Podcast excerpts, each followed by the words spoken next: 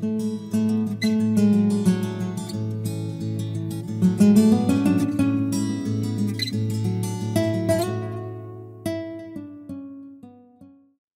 a comenzar con el estudio del día de hoy. Vamos a estar mirando muchísimos versículos bíblicos el día de hoy, pero son importantes que los miremos. Hoy va a ser un poco más apologético y tiene que ver con la cena del Señor que vamos a estar teniendo. Si nosotros vamos, por favor, Isaías 1.18, para las personas que no sean tan hábiles con la Biblia, me gustaría que escucharan el versículo en lugar de buscarlo. Pero si usted es hábil con la Biblia, le pido que me acompañe. Isaías 1.18 dice, venid luego, dice Jehová, y estemos a cuenta. Si vuestros pecados, pecados se refiere a transgresiones, si vuestros pecados fueren como la grana, como la nieve serán emblanquecidos. Notemos que este versículo no solamente promete perdonar, sino limpiar. Si tus pecados fueran como la grana, como la nieve, serán emblanquecidos. Si fueren rojos como el carmesí, vendrán a ser como blanca lana. Ese texto no solamente está diciendo que Dios va a perdonar nuestros pecados, sino que va a limpiar el corazón y los pecados de las personas. En Isaías capítulo 53, versículo 4 al 6 dice, ciertamente llevó, alguien llevó, llevó él nuestras enfermedades. Por Hechos capítulo 8 sabemos que la persona que llevó nuestros pecados fue Cristo. Así lo dice el evangelista eh, al etíope que Cristo es el que llevó nuestras enfermedades, sufrió nuestros dolores, y nosotros le tuvimos por azotado, por herido de Dios y abatido, mas Él fue por nuestras rebeliones, molido por nuestros pecados. El castigo de nuestra paz fue sobre Él, y por su llaga fuimos nosotros curados. Todos nosotros nos descarriamos como ovejas, cada cual se apartó por su camino, mas Jehová en él eh, cargó el pecado de todos nosotros. Podemos mirar que en este versículo nosotros nos hemos descarriado. Nosotros estamos enfermos. Nosotros deberíamos sufrir nuestros propios dolores. Nosotros deberíamos ser abatidos. Nosotros deberíamos ser heridos. Nosotros deberíamos ser azotados. Nosotros fuimos aquellos que pecamos. Sin embargo, ciertamente llevó Él nuestras enfermedades y sufrió nuestros dolores. Este versículo nos enseña que alguien más tomó nuestro, nuestro lugar. En Isaías 1, Dios dice que si tu pecado fuere tan rojo como el carmesí, si tú te arrepientes y vienes a Él, Él promete no solamente perdonar tu pecado, sino limpiarlo. En Isaías 53 nos dice que no solamente Dios va a perdonar tus pecados, but He's gonna put your sins away. Dios va a perdonar no solamente tus pecados, sino que los va a quitar de ti y los puso sobre otra que, otra persona. Eso se conoce como la muerte sustitutiva. Alguien muere en tu, en tu lugar. En Juan 1.29 dice, el siguiente día Juan vio a Jesús que venía a él y dijo, he aquí el Cordero de Dios que quita el pecado del mundo. Aquí Cristo se presenta como un cordero que va a ser sacrificado en lugar de los pecados del mundo. En lugar de la humanidad, es Cristo que voluntariamente va a ocupar el lugar del pecador. En Romanos 3, 21 al 26 dice, pero ahora aparte de la ley, esta es la ley. Míreme por favor, apenas escuchamos esta predicación el domingo. La ley es todos los preceptos que Dios ha escrito en el Antiguo Testamento. Y el argumento de Pablo es que nadie puede ser salvo obedeciendo esto, porque todos hemos quebrado la ley. Por tanto, nadie que pretenda seguir este libro va a ser salvo por medio de este libro, porque este libro tiene propósito no de salvarnos, sino de apuntarnos a dónde estamos mal. Este libro tiene el propósito de hacernos ver qué tan pecaminoso es nuestro corazón y hacernos ver qué tan pecadores nosotros somos para llevarnos a alguien más. Y por eso Pablo dice, pero ahora, aparte de la ley, aparte de estas obras, se ha manifestado la justicia de Dios. Escuchen. ¿Cuál es la justicia más grande que existe? Existe la justicia de gobierno, de los países, la justicia de un hogar, de los padres, cómo enseñan a los padres a que los hijos sean justos. Existe, como debo decir, el sistema de justicia de un país. Pero aquí, de la justicia que está hablando es de la justicia de quién? La justicia de Dios. No puede haber otra justicia más grande y perfecta más que la de Dios. Y está diciendo pero ahora parte de la ley se ha manifestado la justicia de Dios, testificada por la ley y los profetas. La justicia de Dios por medio de la fe en Jesucristo. Entonces, Dios tiene una justicia perfecta y esta justicia Dios la manifestó a través de una persona. Esta justicia que Dios manifiesta es a través de la persona de Cristo. Y dice que esta justicia la podemos obtener por medio de la fe en Cristo. Tú y yo hemos, hemos pecado, Tú y yo hemos quebrado la ley y por tanto este libro, en lugar de que nos absuelva de nuestros pecados, nos condena, porque apunta exactamente en lo que estamos haciendo mal. Pero aparte de esta ley, Dios ha manifestado ahora su justicia perfecta. Su justicia perfecta es la justicia que está en quién? En Cristo. Y esa justicia de Dios la podemos obtener. Esa justicia divina totalmente eterna, totalmente perfecta y infinita. Esta justicia la podemos obtener cuando nosotros ponemos nuestra fe en quien. Y esto nos dice algo, que Dios en orden de perdonarnos, en orden de entrar a su presencia, Dios no nos quiere más o menos perfectos. Dios no nos quiere relativamente justos. Dios quiere que en orden de que una persona entre a su presencia tiene que tener la misma justicia que Él tiene que ser eternamente justo.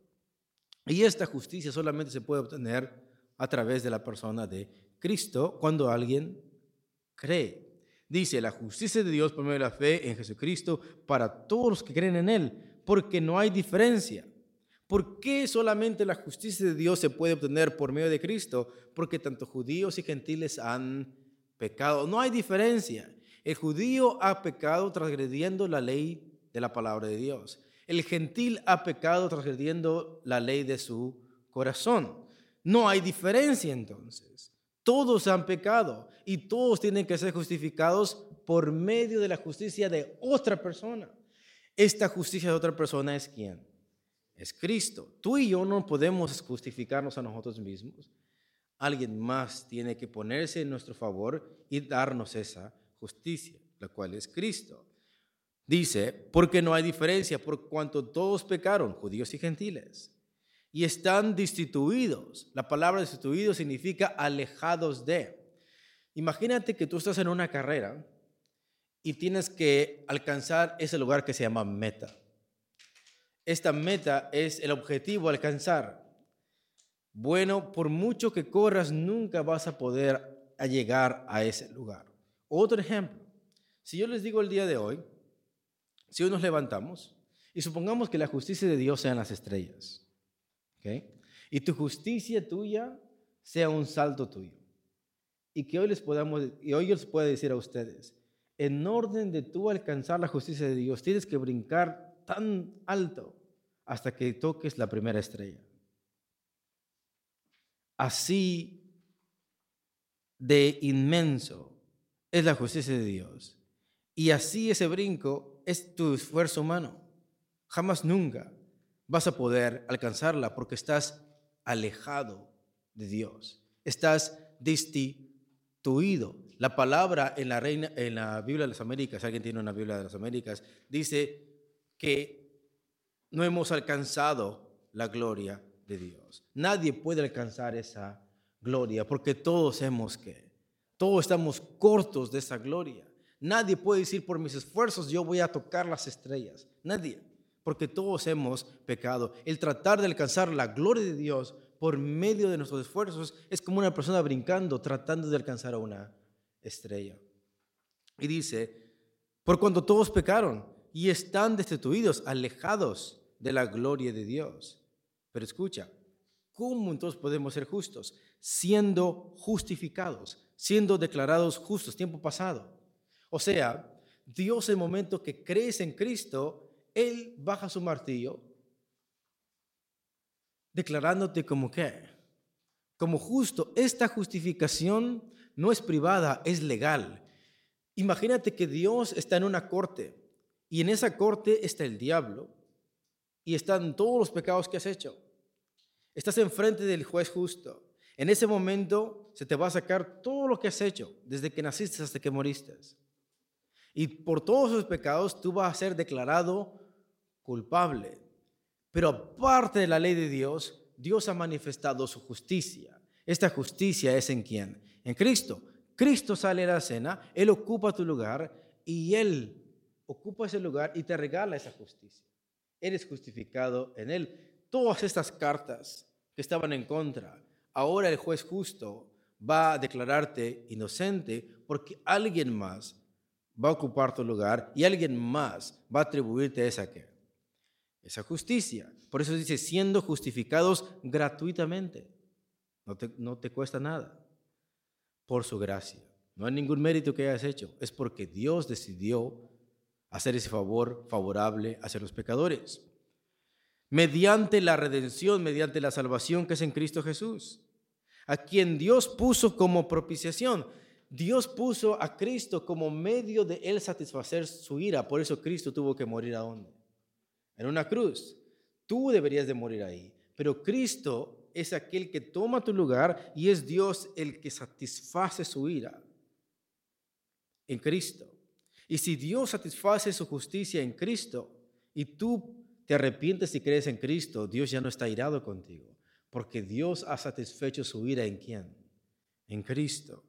Dice, a quien Dios puso como propiciación por medio de la fe en su sangre, en medio de su muerte, para manifestar su justicia, a causa de haber pasado por alto en su paciencia los pecados pasados, y con mira de manifestar en este tiempo su justicia, a fin de que Él sea el justo y el que justifica al que es de la fe de Jesús. Eso es importante. El último versículo, si no lo entendieron, es muy sencillo.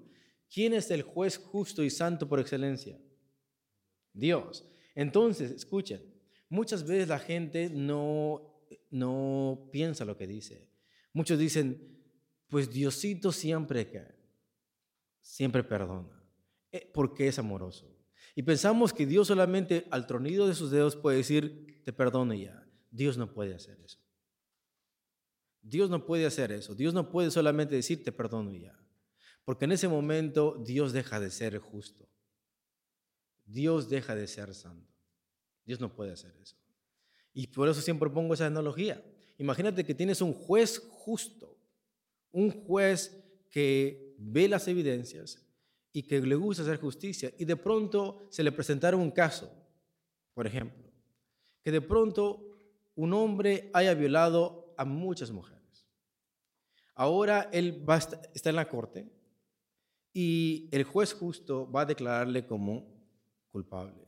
Y de pronto el violador le dice al juez justo, yo sé que todo lo que yo he hecho ha sido malo, pero yo sé que tú eres un Dios, un, juez, un juez bueno, un juez misericordioso. Y por eso yo te pido que me perdones y que me dejes ir. ¿Me puedo ir? Si el juez justo en ese momento dice sí, te puedes ir. ¿Cómo considerarías a ese juez? ¿Como justo o como corrupto. Corrupto. Entonces Dios no puede hacer eso. Dios no solamente puede ser que tú le digas, Señor, perdóname, y Dios ahora mágicamente te va a perdonar. Dios no puede perdonarte.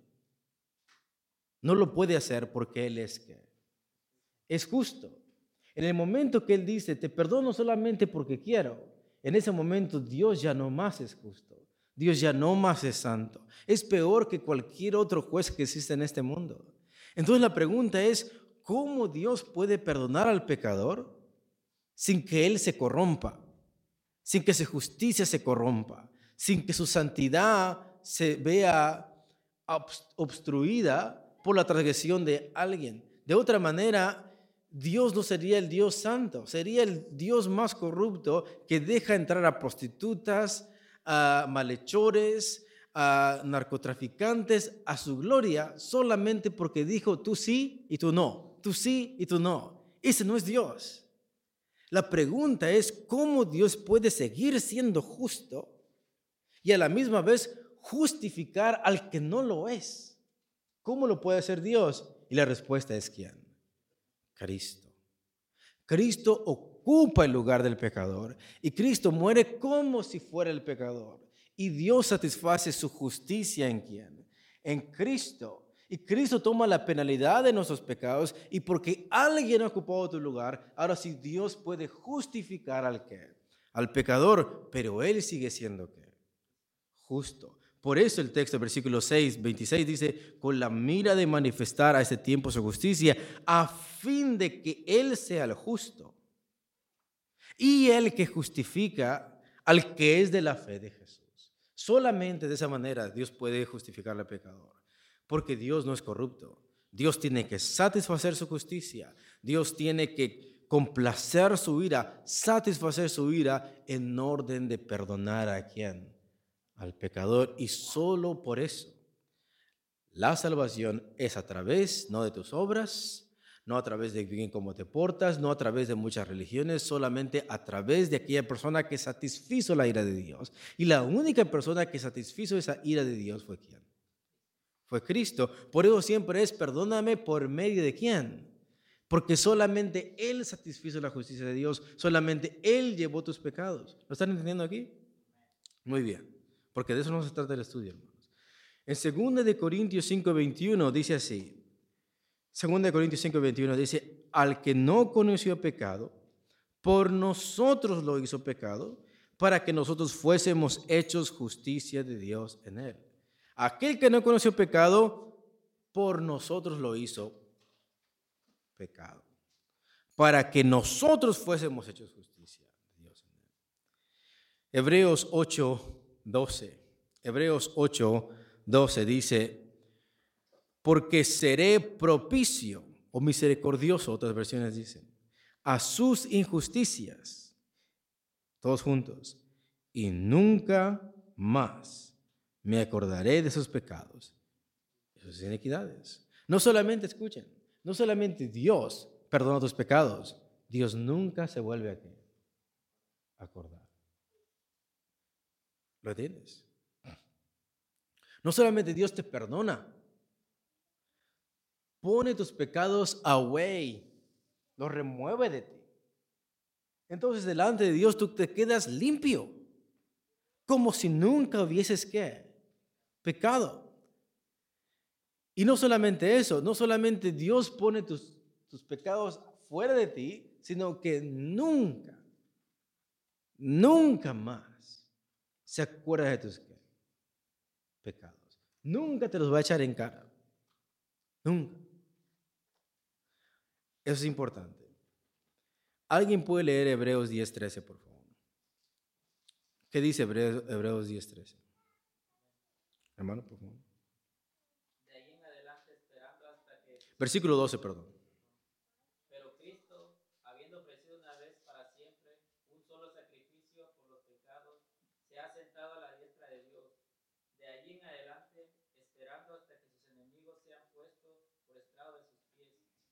Muy bien, vemos aquí que Cristo es aquel que murió por nuestros pecados.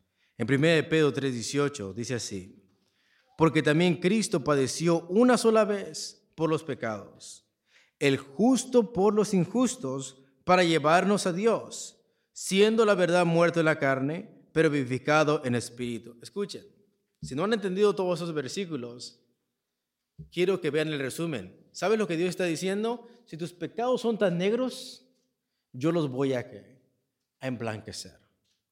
Si tus pecados, tus pecados son tan profundos, tan arraigados, tan rojos como el carmesí, van a venir a ser como blanca.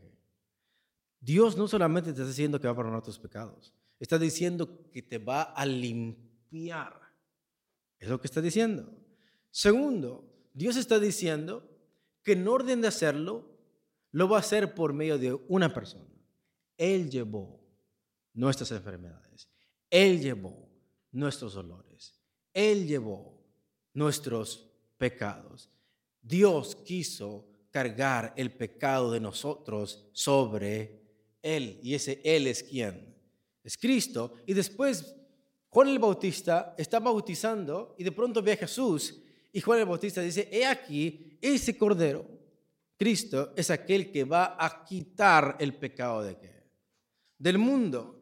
Y después viene Romanos, dice, aparte de las obras humanas que se consiguen a través de la ley de Dios, que nadie lo ha hecho, Dios ha manifestado su justicia perfecta. Esa justicia perfecta la puedes obtener solo por medio de una sola persona, que es Cristo, cuando tú crees en Él. ¿Por qué? Porque Dios a Cristo lo puso como medio para satisfacer su ira. Dios te puede perdonar y te puede declarar justificado por medio de quién. ¿Por qué? Porque aquel que no conoció pecado, por nosotros lo hizo pecado, para que nosotros fuésemos justicia de Dios en él. ¿Qué es lo que pasó ahí? Que el justo sufrió por los injustos. Y los ateos tienen un problema con eso. Y por eso el estudio se trata de algo apologético. La pregunta entonces es, ¿Dios puede emblanquecer tus pecados? ¿Cristo es aquel que cargó tus pecados? ¿Cristo es el justo que sufrió por los injustos? ¿Cristo es aquel que no conoce pecado, pero por nosotros Dios lo hizo pecado? Para que nosotros fuésemos justicia de Dios en él. Muy bien. Entonces la pregunta es esta. ¿El perdón nos hace moralmente irresponsables? Porque tú deberías de haber pagado eso.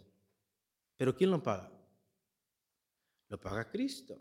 Y si lo paga Cristo, entonces eso no te está haciendo una mejor persona. Te está haciendo moralmente irresponsable. Porque tú deberías de ser accountable for your own sins. Pero esto enseña que alguien más puede hacerlo por ti que eso no es algo inmoral, que alguien más ocupe tu lugar cuando tú deberías de haberlo pagado. La gracia es un permiso para cometer toda clase de pecados sin, sin temor a sufrir las consecuencias. ¿Has escuchado esto? Voy a seguir pecando todo cuanto quiera, que al cabo Dios quiera. Y el ateo dice, yo tengo un problema con eso. Si Dios puede limpiar tus pecados, como si tú nunca hubieras pecado, y alguien puede más ocupar tu lugar, siempre y cuando te, siempre y cuando te arrepientas o te pidas perdón, y Dios te puede perdonar y te pone como si nunca hubieras pecado, entonces eso te hace moralmente irresponsable, te hace moralmente irresponsable. Porque significa que cada vez que quieres hacer algo que está mal y quieres vivir tu vida como tú quieras, solamente basta decir perdona y eso es todo. Eso no te hace una mejor persona, te hace irresponsable. ¿Me están entendiendo aquí? Christopher Hitchens, en su debate que tuvo, él ya murió, este ateo, un ateo muy prominente en la comunidad atea en aquel tiempo, tuvo un debate con ah, un filósofo católico y la objeción que puso Christopher Hitchens acerca de esto fue lo siguiente, está en audio y también lo voy a poner en escrito para las personas que no entiendan inglés. Dice de la siguiente manera. And it's the latter two things. It seems to be the religion caters for. We're offered in religion the chance to have our sins not just forgiven, but taken away from us altogether. We're offered the chance to throw them on somebody else. We're offered what I consider to be the, the horrible and rather immoral doctrine of vicarious redemption, whereby it's as if you never sinned in the first place. It's not like having your debts paid. It's not like having wasted time made up for you. It's, it's as if you've been cleansed, as if you never did it. This is um, is a- an absurd abandonment of responsibility, and it takes the form, an unpleasant form, well known to the, the peasants of antiquity, of scapegoating. You simply throw it all onto another party and make that party, sometimes an animal, sometimes a human sacrifice, bear these sins away. Out of this kind of ritual and out of this kind of negation of responsibility, it seems to me, we have to grow.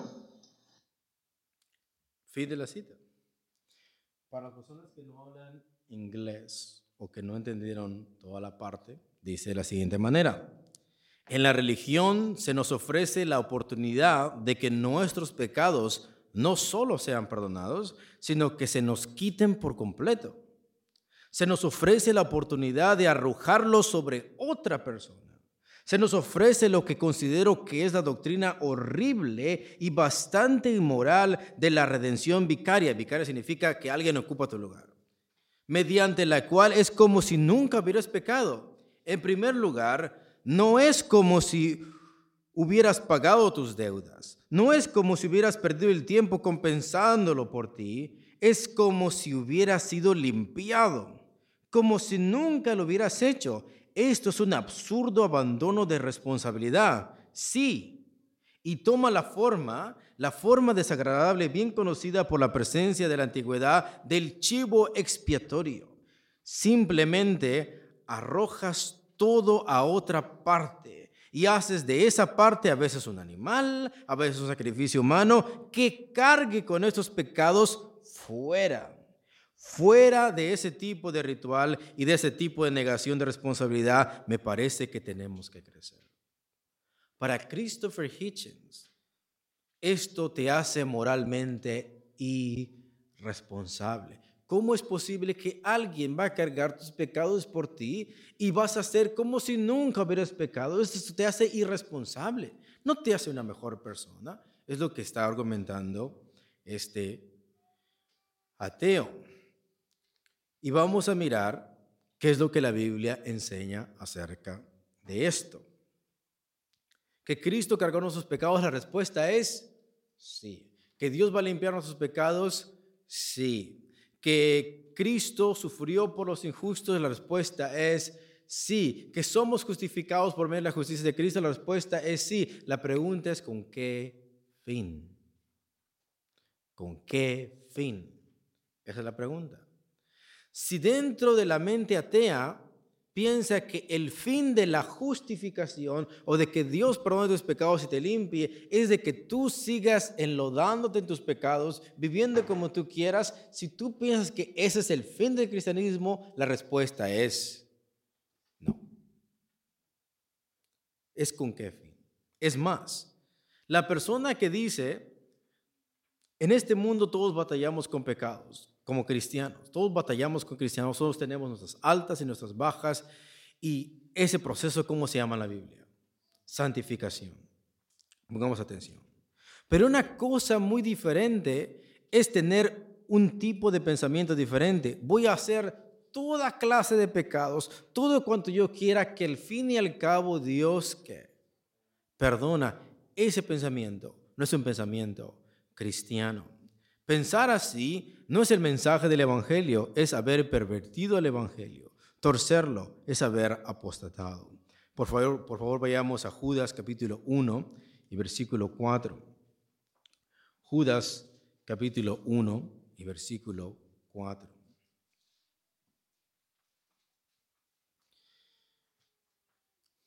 ¿Lo tenemos? Y de aquí en adelante vamos a ir un poquito más rápido, porque creo que ya entendimos el concepto. Lo tenemos. Judas 1.4 dice así. Porque algunos hombres, nótate que ni siquiera Judas le llama creyentes. Dice algunos hombres han entrado encubiertamente. Esas personas nunca fueron regeneradas, esas personas nunca fueron salvas, sino que tienen otro tipo de mentalidad. Porque algunos hombres han entrado encubiertamente, los que desde antes habían sido destinados para esta condenación, hombres impíos, que convierten en libertinaje, desenfreno, la gracia de nuestro Dios y niegan a Dios el único soberano y a nuestro Señor Jesucristo.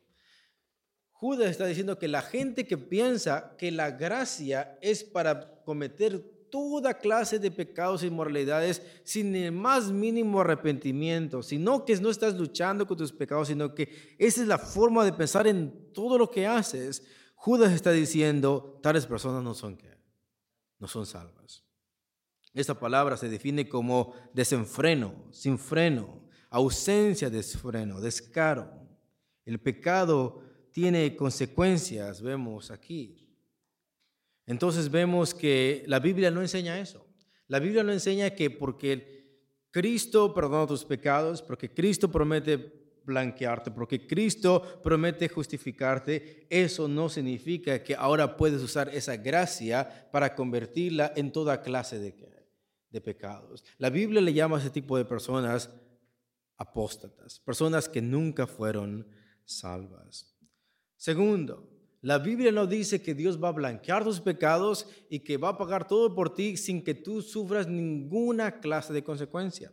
La Biblia dice que a pesar de que Dios te ha perdonado y que nos ha perdonado, sin embargo, nuestros pecados tienen consecuencias en esta tierra. Por ejemplo, si alguien roba, la Biblia dice que si tú eres cristiano, te manda a no robar y si robas vas a pagarlo dónde? En la cárcel. O sea, la Biblia nos dice, porque ahora eres cristiano, puedes robar, puedes tomar, y eso no tiene ninguna consecuencia. Aún vas a pagar las consecuencias en este, en este mundo. Entonces, no es que no existe absolutamente nada de consecuencias para el creyente. También la Biblia, 1 Corintios 11, aquellos que están abusando de la cena del Señor, Dios aún los había matado a causa de su no discernir la cena del Señor. La Biblia enseña que nuestros pecados tienen consecuencias aquí, aun si eres salvo.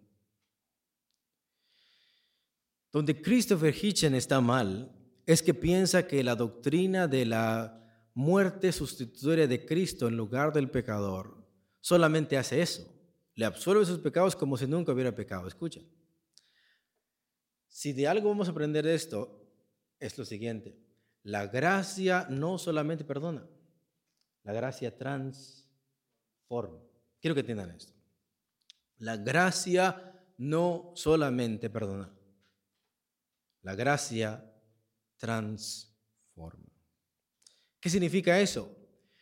La gente que piensa así no me gusta el cristianismo porque te hace moralmente irresponsable porque le echa la culpa a otra persona y te deja como si nunca hubiera hubieras pecado. Eso no hace que el ser humano progrese, sino que todo el tiempo le eche la culpa a otro. Ese no es el mensaje del Evangelio. Ese no es el fin. Cristo lo hizo con algo en mente. Y el, esto que hizo Cristo con algo en mente es la transformación de la persona. Entonces, la muerte sustitutoria de Cristo no solamente otorga perdón y limpieza, otorga restauración, otorga transformación, otorga renovación, otorga santificación. Entonces, eso lo cambia todo. Cristo muere por ti, te justifica, te santifica, te limpia con un propósito. Y el propósito es de restaurarte. El propósito es de transformarte. El propósito es de renovarte y santificarte. Por tanto, la doctrina de la muerte sustitutoria de Cristo no solamente te perdona, te transforma. Por ejemplo, vayamos por favor a Tito capítulo 3, versículo 1 al 5. Tito capítulo 3, versículo 1 al 5. ¿Lo tenemos? Recuérdales que sujeten a los gobernantes y autoridades, que obedezcan, que estén dispuestos a toda buena obra, que a nadie difamen, que no sean pendencieros, sino amables, mostrando toda mansedumbre para con todos los hombres, porque nosotros también éramos en otro tiempo insensatos, rebeldes, extraviados esclavos de concupiscencias y deleites diversos, viviendo en malicia y envidia, aborrecibles y aborreciéndonos unos a otros. pero cuando se manifestó la bondad de Dios nuestro Salvador y su amor para con nosotros nos salvó, no por obras de justicia que nosotros hubiéramos hecho, sino por su misericordia, por el lavamiento de la regeneración y por la renovación del Espíritu Santo. Entonces no solamente es que Dios dice, te perdono por medio de Cristo y ya, vete a pecar más. No, te perdono por medio de Cristo Jesús y nos lava nos renueva. En pocas palabras, la doctrina de la muerte sustitutoria de Cristo no es la única doctrina, es una de las doctrinas. Es the ground zero, es como comienzas a ser salvo. Y de ahí existe la restauración, la santificación, la renovación de la persona. Ahora bien, el perdón, según la Biblia, no es el permiso para pecar más, es el medio de salvación por medio de Cristo. Escuchen, eso es importante. El perdón cristiano no es el permiso para que hagas toda clase de pecados. El perdón es el medio por el cual, a pesar de que has pecado todo horrible, es el medio por el cual Dios puede perdonarte, pero no es el permiso para que hagas toda clase de, de pecados. Vayamos por favor a 1 de Juan 2, 1 al 2. 1 de Juan capítulo 2, versículo 1 al 2.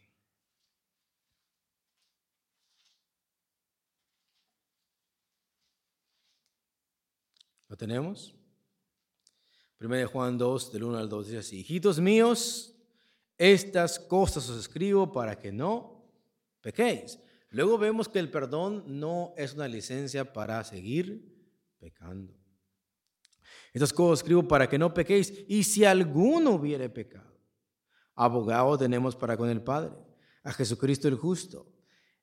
Y Él es la propiciación por nuestros pecados, y no solamente por los nuestros, sino también por los de todo el mundo. Entonces lo que Christopher Hitchens habla como una irresponsable moralidad, Juan dice que el perdón cristiano que Dios te absuelva de tus pecados y que te quite tus pecados como si nunca hubieras pecado, es el medio por el cual eres salvo, pero no es el permiso para que seas moralmente irresponsable. Esa es la diferencia. Pablo dice que por medio de la gracia no transgredimos la ley, sino que la confirmamos. Romanos, por favor, capítulo 3, versículo 28 al 31. Romanos 3, 28 al 31. Concluimos pues que el hombre es justificado por fe. Nótate, es Pablo, es el mismo hablando. Aquel que dijo que fuimos justificados por medio de Cristo, creyendo en Él, porque Cristo ocupó nuestro lugar, etcétera, etcétera. Concluimos pues que el hombre es justificado por fe, sin las obras de la ley. ¿Cuántas obras tienes que hacer para ser salvo? Nada. Tienes que creer que el hombre es justificado por fe, sin las obras de la ley, sin las obras de la ley. ¿Es Dios solamente Dios de los judíos? O sea, ¿acaso solamente Dios va a justificar a judíos? Y la respuesta es no. ¿No es también de los gentiles? Sí, ciertamente. También de los gentiles, porque Dios es uno.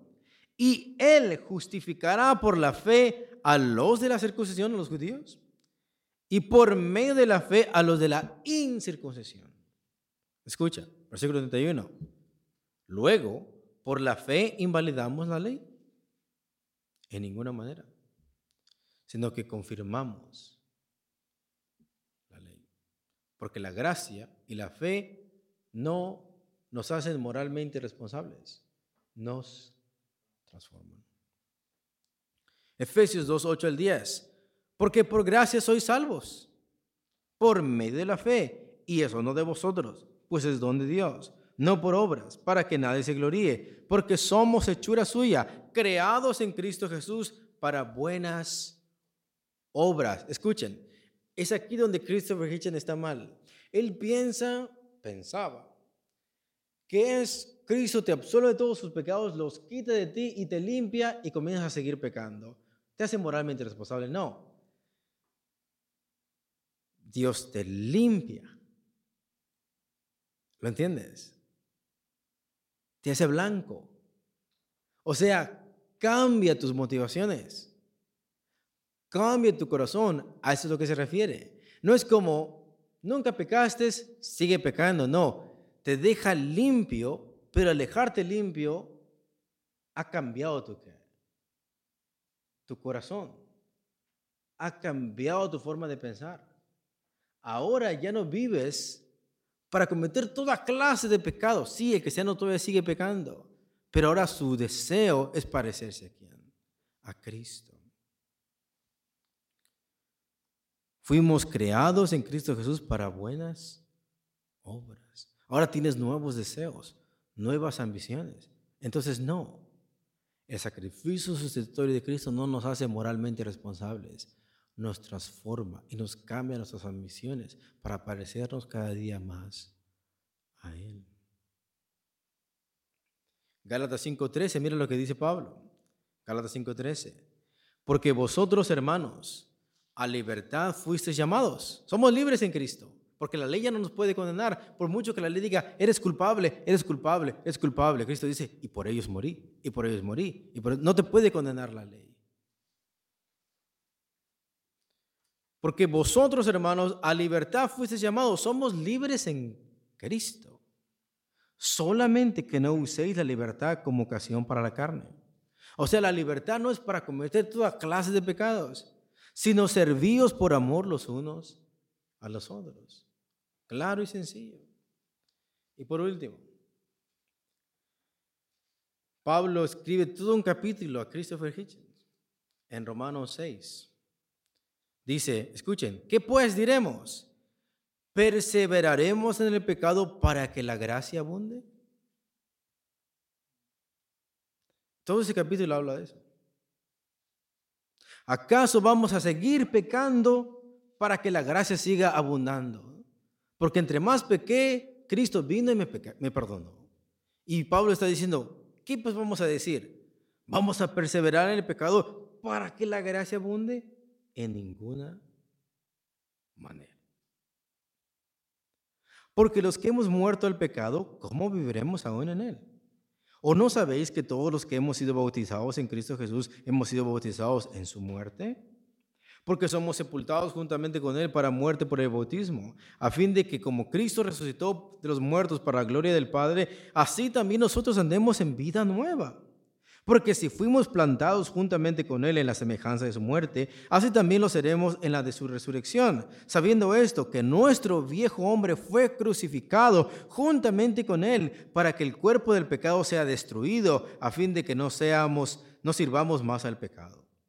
Porque el que ha muerto al pecado ha sido justificado del pecado. Y si morimos con Cristo, creemos que también viviremos con Él sabiendo que Cristo, habiendo resucitado de los muertos, ya no muere. La muerte no se enseñorea más de él, porque en cuanto murió, al pecado murió una vez por todas, mas en cuanto vive, para Dios vive así también vosotros, considerados muertos al pecado, pero vivos para Dios en Cristo Jesús, Señor nuestro. No reine pues el pecado en vuestro cuerpo mortal, de modo que lo obedezcáis en sus concupiscencias, ni tampoco presentéis vuestros cuerpos al pecado como instrumentos de iniquidad, sino presentaos vosotros mismos a Dios como vivos de entre los muertos y vuestros miembros a Dios como instrumentos de justicia porque el pecado no se enseñoreará de vosotros, pues no estás bajo la ley, sino bajo la gracia. ¿Qué pues? ¿Pecaremos porque no estamos bajo la ley, sino bajo la gracia? En ninguna manera. ¿No sabéis que si os sometéis a alguien como esclavos para obedecerle, sois esclavos de aquel a quien obedecéis, sea del pecado para muerte o sea de la obediencia para justicia? Pero gracias a Dios, que aunque erais esclavos del pecado, habéis obedecido de corazón aquella forma de doctrina de la cual fuisteis entregados, y libertados del pecado, vinisteis a ser esclavos de la justicia. Todo un capítulo. Hablando acerca de eso, la muerte sustitutoria de Cristo no nos hace moralmente irresponsable. La muerte es historia de Cristo, nos perdona, nos lava, nos limpia, nos quita todas nuestras culpas. Dios nunca se acuerda de nuestros pecados, pero porque realmente eso pasó, existe una regeneración, existe una renovación, existen nuevas ambiciones, existe una transformación del creyente. Y por último, por último, Christopher Hitchens asumió algo aún más grave que esto. Él piensa que es Dios me limpia mis pecados, pero no cambia mi corazón. Y por tanto, Dios me limpia como si nunca hubiera pecado. Y yo sigo siendo la misma bestia, sigo siendo el mismo criminal, sigo siendo la misma persona, sigo cometiendo cualquier clase de pecados y solamente voy y Dios me perdona y me limpia. Ese es, ese es el, el problema de Christopher Hitchens. Pero hay otro problema más grande. Para él no tiene sentido que Dios borre todos sus pecados. Para él no tiene sentido eso, porque para él dice, eso te hace moralmente irresponsable porque te presenta como si nunca hubiera pecado. La parte que él ignoraba es que Dios te pone como si nunca hubieras pecado porque algún día vas a estar con Él. Algún día vamos a estar en su presencia y nada inmundo, dice Apocalipsis. Nada mundo va a entrar. O estás totalmente limpio y entras. O estás totalmente inmundo y eres condenado. Entonces la limpieza tiene sentido a la luz de la eternidad. ¿Por qué Dios no solamente puede perdonar tus pecados y ya? Dios te perdona tus pecados y te debe de limpiar.